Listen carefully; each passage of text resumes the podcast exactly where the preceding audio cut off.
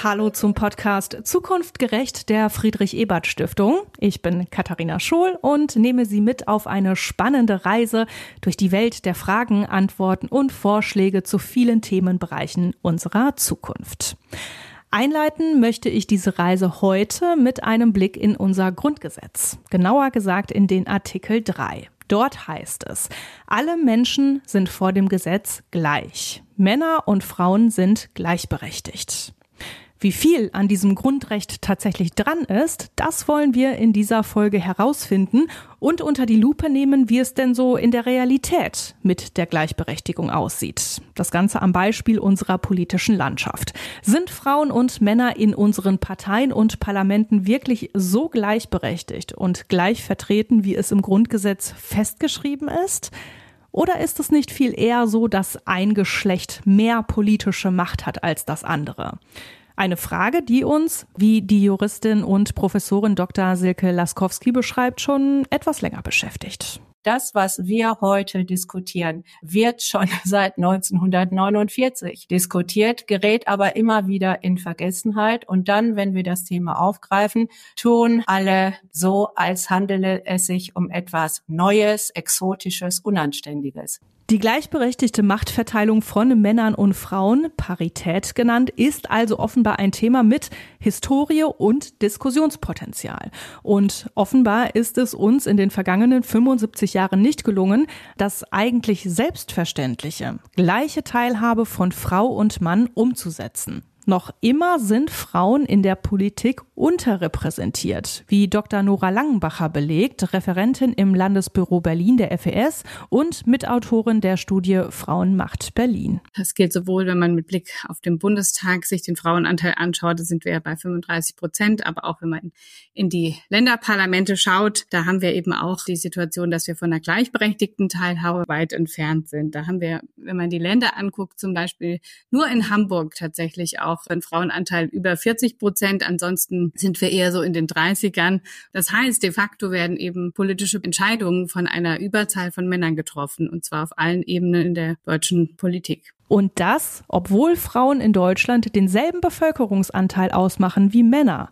Von Parität, also der Zusammensetzung unserer Parlamente aus 50 Prozent Frauen und 50 Prozent Männern, sowie der Berücksichtigung von nicht-binären Personen, sind wir weit entfernt. Und damit verstoßen wir wissentlich gegen unser Grundgesetz. Mir fällt da immer auch unsere Elisabeth Selbert ein. Das war ja eine der Mütter unseres Grundgesetzes. Die hat diesen schönen Satz geprägt, dass sie gesagt hat, ist eben diese Unterrepräsentanz, die wir sehen in den Parlamenten Deutschlands, Verfassungsbruch in Permanenz. Ein Zustand, den wir nicht auf die leichte Schulter nehmen sollten. Denn das Ungleichgewicht der Geschlechter hat auch Auswirkungen auf unser gesamtdemokratisches Verständnis. Man kann sagen, im Prinzip ist Demokratie unvollständig, solange die eine Hälfte der Bevölkerung wirklich seit Jahrzehnten unterrepräsentiert ist.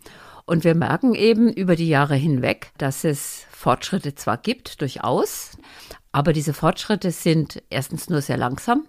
Und wir haben auch immer wieder schon Rückschritte beobachten können, je nachdem, wie die politischen Konstellationen ausfallen. Also für mich ist Parität ein Gebot der Gleichberechtigung zum einen, aber eben auch ein Gebot der Demokratie sagt Dr. Helga Lukoschat von der Europäischen Akademie für Frauen in Politik und Wirtschaft und Autorin der Studie Frauenmacht Berlin und stößt damit in dasselbe Horn wie einst der Politiker August Bebel. Der stellte bereits im 19. Jahrhundert klar, dass nur die Gleichstellung die Freiheit demokratischer Gesellschaften herstellen und festigen kann. Es fehlen ja dann auch Erfahrungen, Sichtweisen, buchstäblich. Es fehlen dann die Stimmen von Frauen in den wichtigsten Entscheidungsgremien unseres Landes.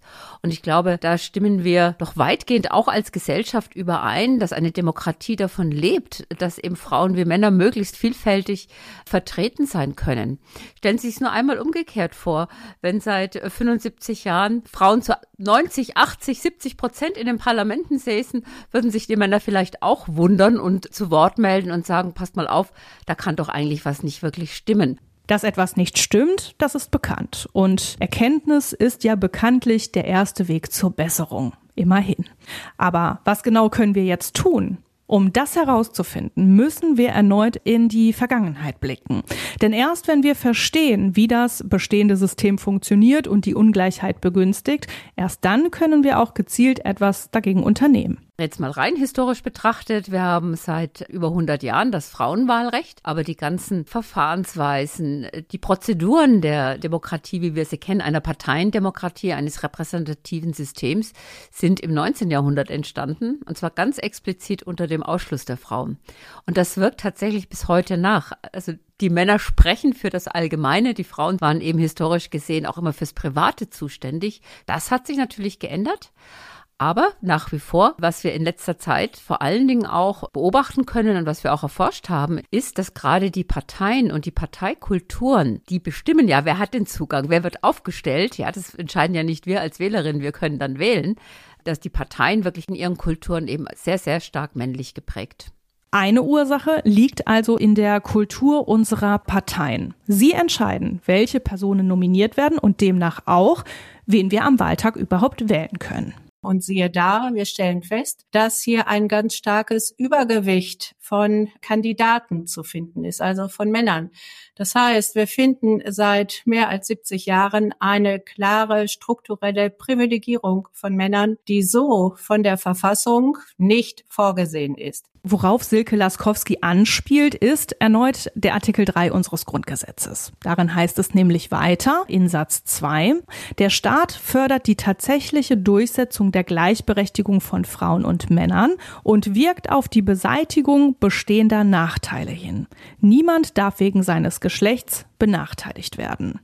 Für viele Juristinnen und Politikerinnen bedeutet das, dass der Gesetzgeber dazu verpflichtet ist, eine Erhöhung des Frauenanteils in den Parlamenten und demnach für eine paritätische Besetzung zu sorgen. Seit Anfang der 90er Jahre ist ja nicht nur der Satz drin, Frauen und Männer sind gleichberechtigt, sondern auch, dass der Staat die Pflicht hat, gegen die Diskriminierung von Frauen anzuwirken und sie aktiv zu gestalten, die Gleichberechtigung. Insofern, soziale Demokratie braucht Geschlechtergerechtigkeit oder setzt diese voraus. Dessen ungeachtet haben es Frauen in der wirklichen Welt aber immer noch schwerer, als Kandidatinnen in Wahlkreisen aufgestellt zu werden. Sie begegnen strukturellen Hürden und werden seltener für aussichtsreiche Wahlkreise benannt. Und damit nicht genug. Das äußert sich zum Beispiel, um das vielleicht auch noch mal ein bisschen konkreter zu machen, Wann sind Sitzungszeiten? Wie lange gehen sie?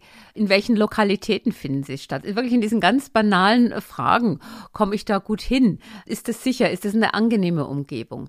Werden Sitzungen endlos überzogen, weil Männer in der Regel mehr Zeit haben als Frauen und vielleicht auch mehr Gefallen daran finden, dann noch sich ewig lang in der, im Hinterzimmer darüber auseinanderzusetzen, was jetzt die richtige Strategie ist.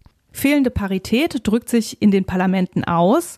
Die Ursache nochmal liegt aber weiter unten auf Parteiebene. Eine wichtige Erkenntnis, um dem Problem entgegenzutreten.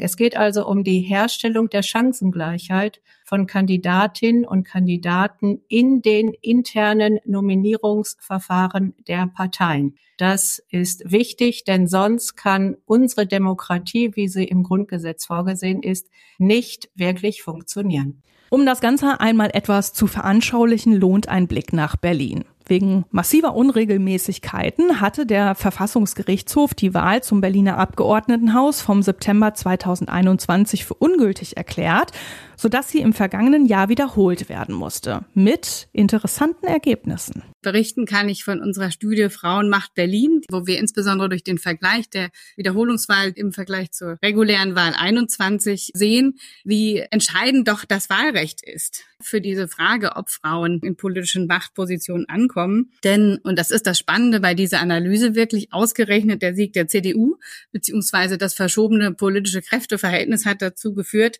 dass jetzt mehr Frauen im Parlament sind. Und das hat uns erstmal überrascht und haben gleichzeitig sehr deutlich gesehen, es liegt unter anderem eben an den Nominierungspraxis der Parteien und der Tatsache, dass eben ein Wahlrecht, wie wir es in Berlin haben, aber auch in anderen Bundesländern, grundsätzlich Frauen oder die Chancen von Frauen erst einmal verringert, weil insbesondere die wichtigen Wahlkreise vergeben werden an Männer und insbesondere die weniger aussichtsreichen Posten gerne dann für die Frauen übrig bleiben. Dadurch, dass die CDU 2023 deutlich mehr Direktmandate gewinnen konnte, profitierten in der Folge auch die Frauen davon. So konnten die Christdemokratinnen ihren Frauenanteil im Abgeordnetenhaus verdoppeln.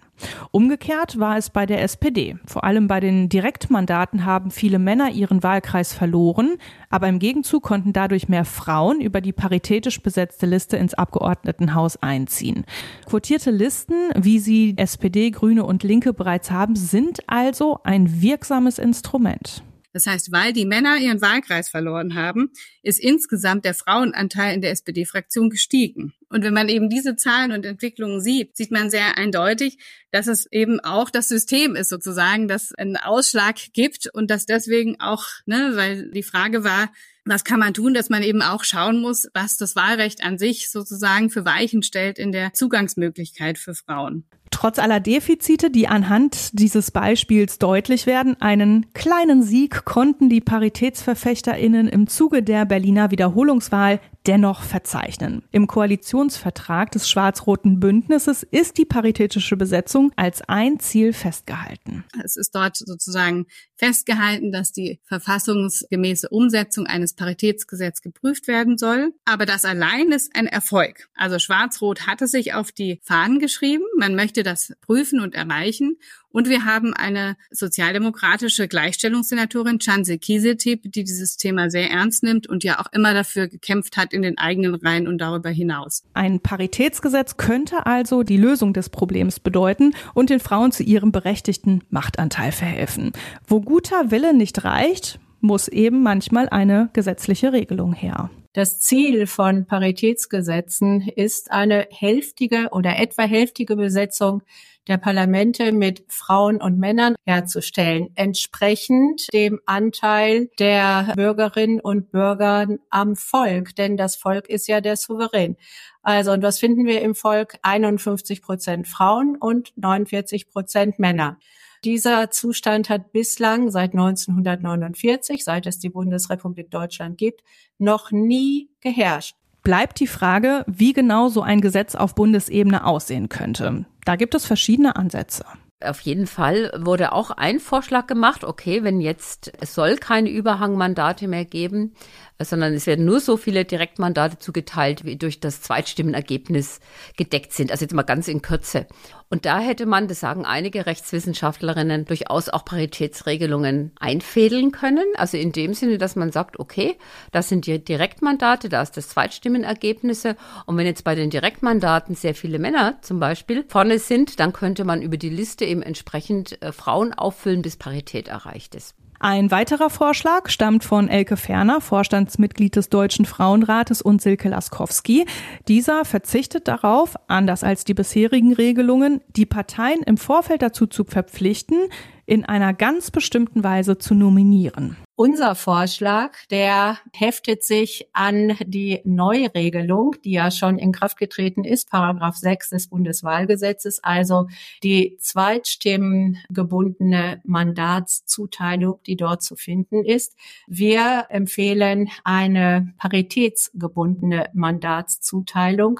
Das heißt, alle zweitstimmengebundenen Mandate werden paritätisch zugeteilt und zwar immer abwechselnd Mann, Frau oder Frau, Mann, so dass die paritätische Mandatszuteilung dann aufhört, wenn nicht mehr genügend Frauen oder Männer zu finden sind. Und was wir nicht vergessen dürfen, nicht jede Person ordnet sich einem eindeutigen Geschlecht wie Mann oder Frau zu. In der Umsetzung eines Paritätsgesetzes muss daher unbedingt Vielfalt mitgedacht werden, so auch die Rechte von diversen Personen. Dafür gibt es bereits mehrere Vorschläge, zum Beispiel, dass diverse Personen sich entscheiden, ob sie auf der Frauen- oder der Männerliste kandidieren wollen.